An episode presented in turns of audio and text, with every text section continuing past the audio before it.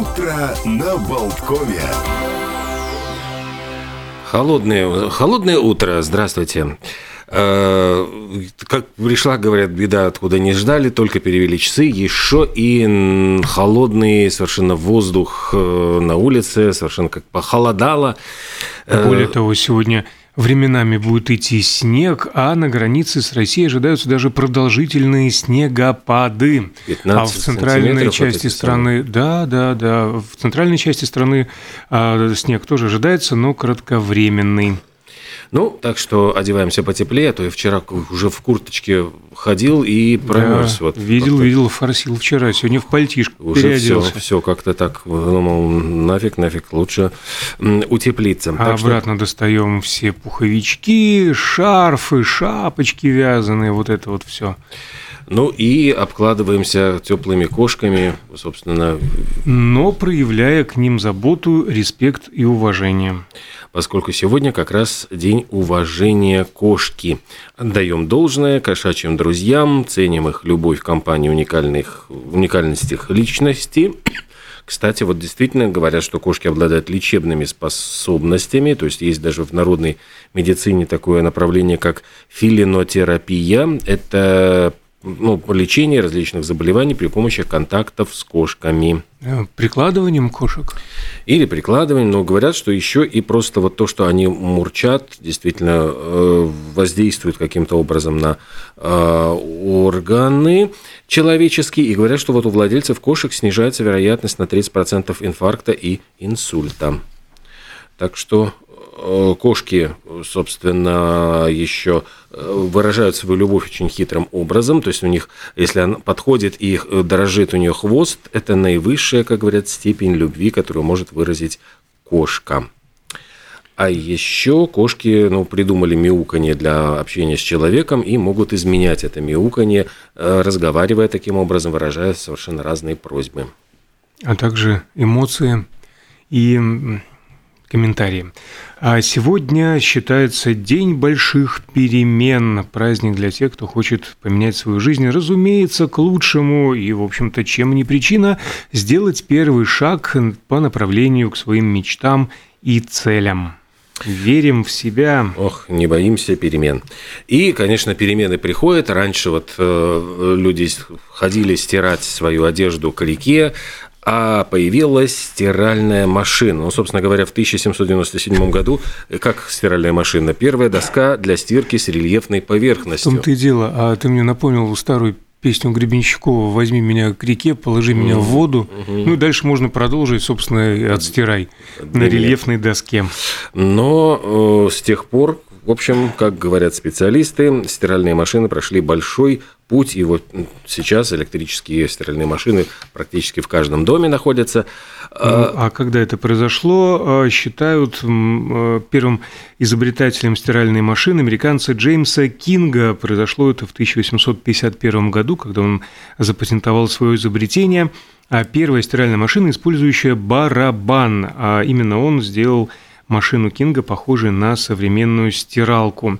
Ну, а семью годами позже Гамильтон Смит запатентовал, запатентовал роторную стиральную машину. Первая машина с электрическим приводом была представлена в Чикаго в 1908 году, ну и так далее. Да, ну и самое-то главное, что не только постирать, но и отжать белье. И вот эта функция отжима, она появилась тоже в 1860-х годах, то есть полтораста лет назад. И вот эти два вращающихся валика, которые ну, с некоторыми модификациями существуют, говорят, в общем-то, до сих пор.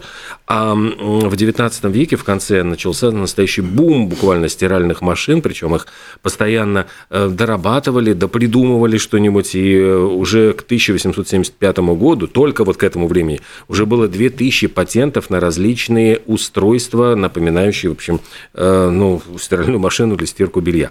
Причем интересно, что раньше считалась эта работа достаточно тяжелой, и в крупных коммерческих прачечных работали в основном мужчины. И как раз вот в романе Джека Лондона Мартин Иден такая прачечная описывалась. А еще, кстати, запатентовали не так давно, уже в 21 веке, э, специальную стиральную машину для мойки очков. Это важно. Это очень важно, да. Кинул туда свои очки, вот и...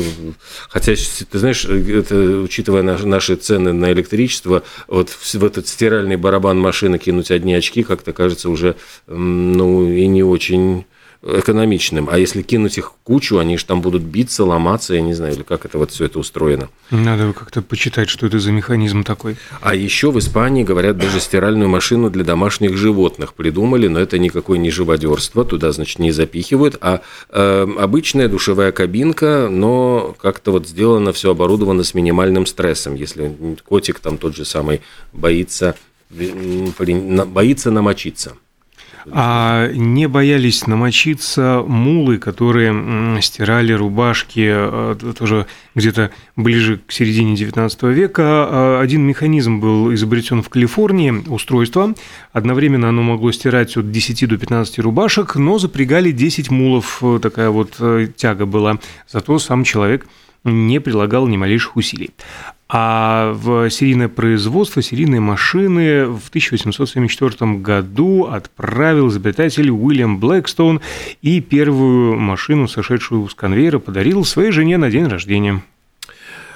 А еще сегодня отмечается Всемирный день историка, профессиональный праздник тех, кто связал свою жизнь с исторической наукой, кто готов вот сидеть в архивах, изучать В том числе и документы. сидящий напротив меня не в архиве Олег Пеков. Да, спасибо. Э, в общем, те, кто популяризирует знания, те, кто собирает вот исторические факты, интерпретирует документы. И, кстати, и... об этом а, ведь долгое время история рассматривалась не как наука, а относилась к литературе и искусству, и даже в греческой мифологии покровительница истории считалась одна из муз а, в виде женщины со свитком папируса или пергамента в руке, а ее имя Клио произошло от греческого слова «прославляю». И первые хроники, летописи, биографии посвящались в основном прославлению правителей, и истории стали называть вообще всякий рассказ о каком-либо случае, событии, происшествии, э, действительном ли или вымышленном. И в древнем а в Древней Греции слово «история» означало любое знание, получаемое путем исследования, а не только, собственно, историческое знание в нашем современном смысле. Сегодня отмечается День резиновых калош, хотя на самом деле еще пока вот как-то не сезон, кажется, что э, более это актуально будет чуть-чуть попозже, когда начнутся дожди, но где сырая и холодная погода, в общем, э, как раз-таки э, в 1824 году, я понимаю, в этот день в Соединенных Штатах Америки первые каучуковые калоши были представлены всеобщему вниманию. Ну и сегодня еще такой замечательный день «Съешь эскимо». Mm. Очень хочется, конечно, в минус 5 насладиться mm.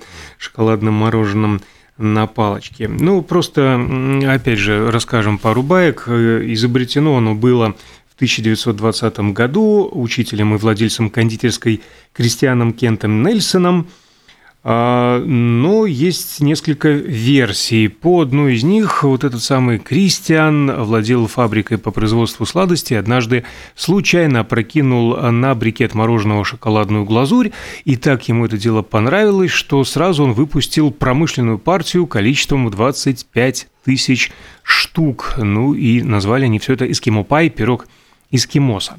А по другой э, версии э, Кристиан Эльсон работал учителем, а в свободное время подрабатывал в кондитерской лавке, потому что профессия учителя э, в разных странах в разное время не приносила достаточно средств для проживания. Приходилось подрабатывать.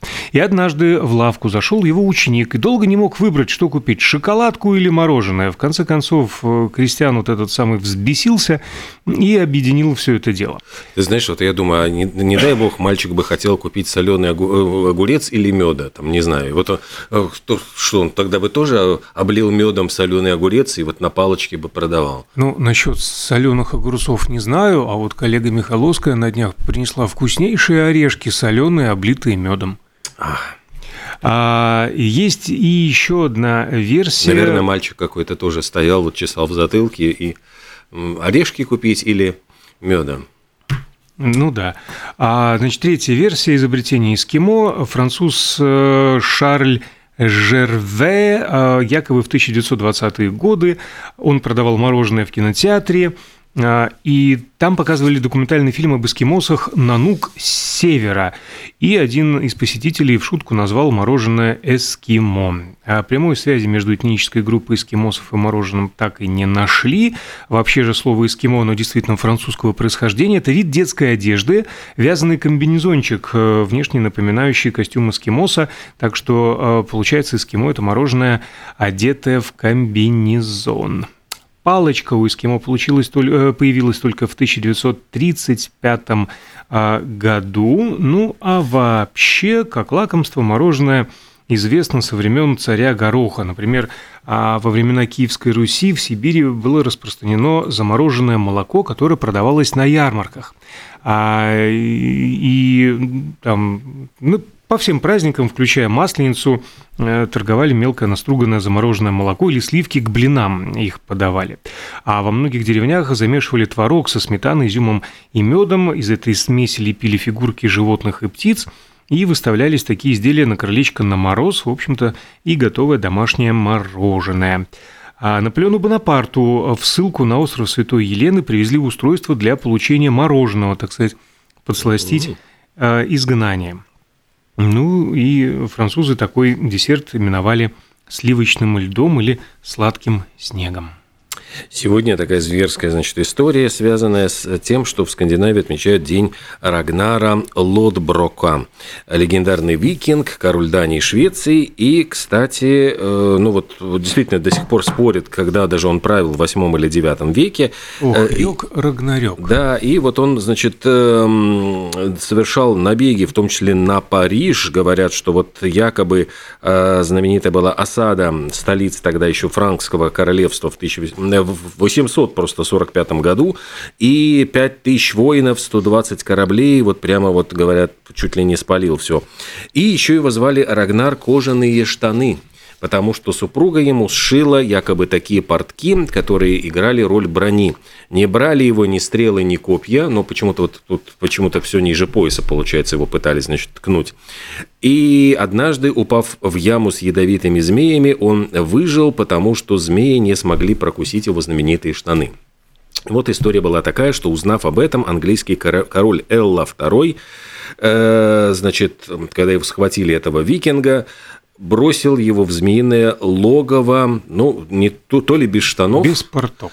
Э, то ли просто, значит, бросил так, что его смогли змеи укусить верхнюю часть тела, от чего он помер в страшных мучениях, но призвал к мести и отомстить за себя, значит, своих детей. И дети разбили, значит, этих англичан, а короля Элла II казнили, знаешь, вот тут в одном месте было просто написано «жестоко казнили», а в другом я даже прочитал там э, какая-то легендарная э, жуткая казнь викингов, когда в общем, топорами разрубали спину, выворачивали, там зверски выворачивали, значит, эти все ребра и вытаскивали легкие. В общем, смерть какая-то совершенно жуткая от болевого шока. Вот это как я сразу вспоминаю своего э, преподавателя истории, который Интересно, обожал... в какой связи ты его вспомнил? Вот как раз вот он... Издевался? Он, он, нет, он обожал, просто рассказывая там про все эти, э, например, про Причнину, он mm. настолько жив, живо описал эти пытки, что говорили, что впечатлительные вот девушки просто падали в обморок на его лекциях, потому что он просто смаковал все эти вот, значит, пытки Малюты Скуратова, э, еще таким хорошо поставленным голосом резали по суставам. Я То есть э, для него сегодняшний праздник день чего-то на палочке, это да. кого-то посадить на кол, да? Ну, наверное. Пусть чай полетает как это, это уже на бочку с порохом. Да. А, забавные сегодня дни, да, день действительно хоть чего-то на палочке имеет отношение, хоть к тому же мороженому эскимо, хоть к шашлыкам, корндогам, карамельным яблокам, кубиков сыра, в общем, нанизываем на палочки и э, наслаждаемся вкусом, благодарные сорнякам. Такой вот странный праздник, День признательности а, сорнякам, посвященный их пользе и красоте. Э, Еще сегодня день детской книжки с картинками. Не будем забывать о том, что э, дети, в общем-то, всегда э, больше ну, как читают, смотрят глазами, и, конечно, для детских книжек очень важны картинки, чтобы были картинки на каждой страничке, потому что я помню в детстве, когда смотришь, нету картинок, все, неинтересная книжка. Ну и любопытно, что это отмечается каждый год в день рождения Яна Каменского, чешского писателя, который опубликовал первую детскую книжку с картиной для детей с картинкой в 1658 году. То есть это, в принципе, вот была э, первая э, книга, предназначенная детям. И, кстати, по-моему, э, его день отмечается вот Яна Амоса Каменского и как День учителя в Чехии и Словакии, поскольку он еще и был учителем, автором великой дидактики, одна из первых педагогических работ вообще в мире. А сегодня же день школ чайных церемоний в Японии. А, такая специфическая ритуализированная форма совместного приема чая. Пошло оно со средних веков, и надо отметить, что примерно через час по этому поводу к нам присоединится фотограф и энтузиаст чайного дела Артур Деминштейн. Поговорим о чайных церемониях и почему это стало так важно и популярно в этих культурах. А к чаю хочется всегда чего-нибудь вкусненького и сладенького. День торта Черный лес или Шварцвальд – это десерт из взбитых сливок, вишни и шоколадные стружки. Э, появился он в Германии, кстати, в 1930-е годы, снискал мировую известность. Ну и у него бисквитные шоколадные коржи пропитываются киршвассером. Это такая, значит, вишневая э, масса. Начинку тоже готовят из вишни. И сверху, значит, шоколадной стружечкой и вот этими вишенками его украшают. Ох, разрекламировал ты прямо Шварцвальд. Кстати, давайте прервемся на рекламную паузу.